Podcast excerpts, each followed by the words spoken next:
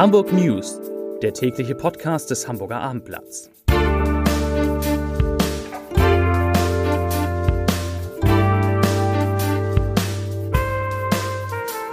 Moin, mein Name ist Lars Heider und heute geht es um die Flüchtlingssituation in Hamburg, die sich weiter zuspitzt. Die anderen Themen. Hamburger Ärzte wollen streiken.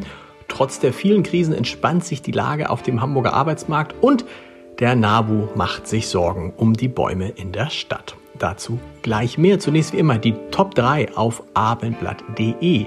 Auf Platz 3, wie der Wüstefeldturm wochenlang wankte und umkippte. Auf Platz 2 Elbchaussee erneut wochenlang gesperrt. Und auf Platz 1 auch was mit wochenlang? Nein.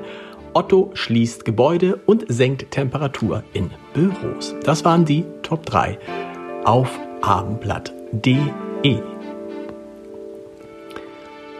Es waren Bilder, die sich nie wiederholen sollten. Menschen unter Plastikplan, kaum geschützt vor dem Herbst und ohne schnelle Aussicht auf eine feste Unterkunft. Seit der Flüchtlingskrise 2015-2016 unternahm der Hamburger Senat alles, um selbst bei einem plötzlichen Anstieg des Zustroms nie wieder auf Zelte zurückgreifen zu müssen. Das geht nun nicht mehr, weil noch immer pro Tag 60 bis 100 Geflüchtete aus der Ukraine ankommen in unserer Stadt, reichen auch Turnhallen und andere feste Quartiere nicht mehr aus. Auf dem Gelände des ehemaligen FECO Großmarktes in Harburg werden deshalb derzeit zehn Zelte für Geflüchtete aufgebaut. Das bestätigte die Innenbehörde dem Hamburger Abendblatt. Sie sollen rund 100 Menschen Schutz bieten.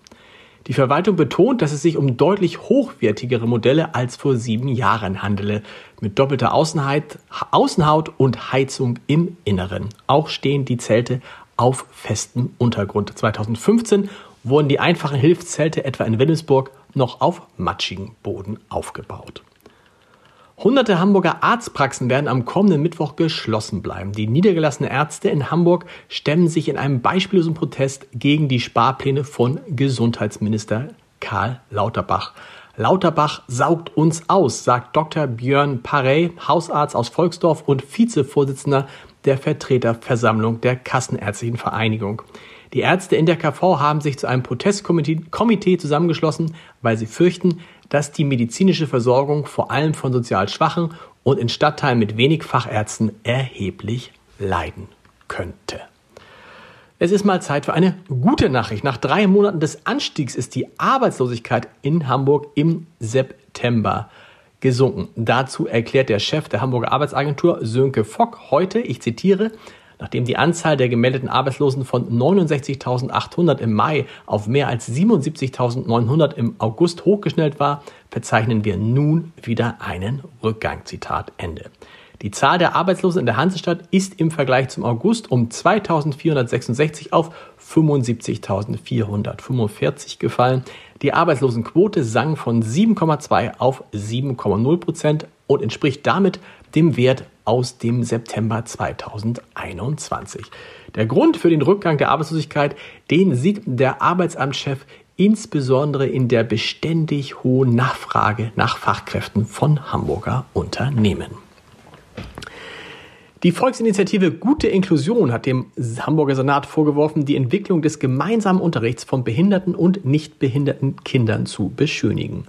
In seinem dritten Fortschrittsbericht zur Inklusion zieht der Senat ein insgesamt positives Fazit und weist unter anderem auf den erhöhten Personaleinsatz in diesem Bereich hin. Tatsächlich, sagt jetzt die Initiative, ergebe sich aus den Senatsantworten auf mehrere kleine Anfragen jedoch, dass der Anteil der Jungen und Mädchen mit einer Behinderung in der Inklusion gesunken ist. Im Schuljahr 2021-2022 besuchten demnach 1088 Schülerinnen und Schüler mit Behinderung der geistigen Entwicklung, der körperlichen motorischen Entwicklung, des Sehens oder Hörens eine allgemeinbildende Schule.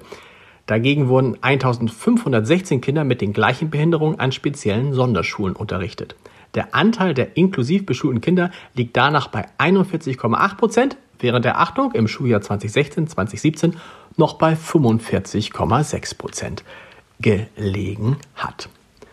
Zum Beginn der Baumfellsaison am 1. Oktober hat die Umweltorganisation NABU Hamburgs Senat aufgefordert, schon wieder den Senat, ausreichend Gelder für Nachpflanzung bereitzustellen. Das sei im aktuellen Entwurf des Haushaltsplans bislang nicht der Fall, kritisierte Hamburgs NABU-Vorsitzender Malte Siegert heute.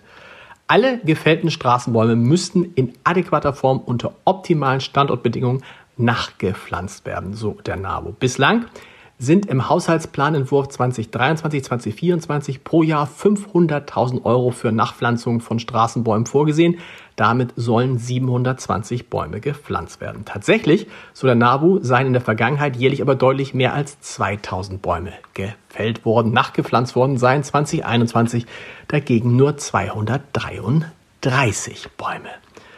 Zum Abendblatt am Wochenende, das sich immer lohnt, aber an diesem Wochenende ganz besonders, denn wir starten eine neue Serie und diese Serie beschäftigt sich mit dem Phänomen Markus Lanz.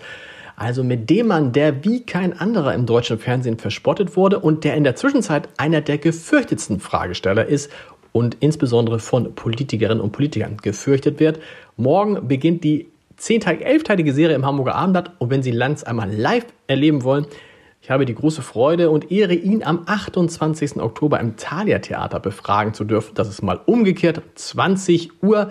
Die Hälfte der Karten ist schon locker weg, aber die andere Hälfte ist noch da, wenn Sie Lust haben. Karten gibt es überall, wo es Theaterkarten gibt. Und einen Podcast-Tipp des Tages habe ich auch noch für Sie. Karin Prien ist eine der wichtigsten Frauen der CDU, für die sie als Bildungsministerin in Schleswig-Holstein und als stellvertretende Vorsitzende der Bundespartei arbeitet. Und Sie wirft dem Kanzler vor, trotz der nationalen Notlage, in der alle zusammenstehen müssten, die Länder und die Opposition von oben herab zu behandeln. Das sagt Karin Prien in unserem Podcast das Scholz-Update. Und wörtlich sage ich, ich zitiere, Olaf Scholz hat keinen Respekt vor der Opposition und er geht nicht respektvoll mit den Ländern um. Das ist ein Riesenfehler. Denn wir bräuchten jetzt einen engen Schulterschluss zwischen Regierung und Opposition, zwischen Bund und Ländern. Zitat Ende. Das komplette Gespräch, wirklich sehr interessant, finden Sie unter www.abendblatt.de slash podcast und überall, wo es Podcasts gibt. Und die Hamburg News, die gibt es erst wieder wegen des Feiertages am Dienstag, dann um 17 Uhr. Bis dahin, schöne drei freie Tage. Tschüss.